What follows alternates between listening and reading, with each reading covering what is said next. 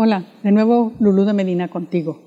Hay actividades que realizamos diariamente y aun por pequeñas que sean, tenemos que hacer que trasciendan, darles significación. Hay actividades como son que nos gusta leer, pasear, viajar, tener dinero. Es algo que desearíamos. Pero sabes, en nuestra vida tenemos que tener el querer y el hacer.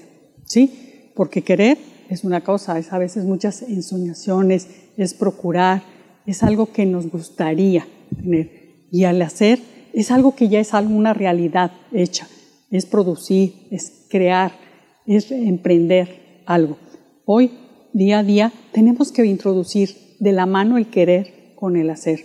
A veces no es tan fácil, porque muchas veces nos quedamos en el querer y no es porque no podamos dar el siguiente paso al hacer, porque muchas veces nos falta la voluntad, la verdadera intención para poder hacerlo.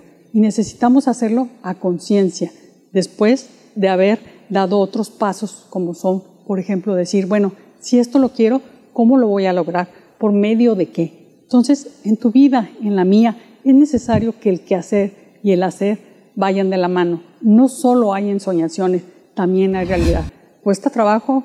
¿Cuesta sacrificio? Sí, pero yo creo que bien vale la pena porque cuando vemos algo ya realizado, que lo vemos ya hecho una realidad, la satisfacción es mucho más grande que a lo mejor el trabajo que nos costó realizarlo.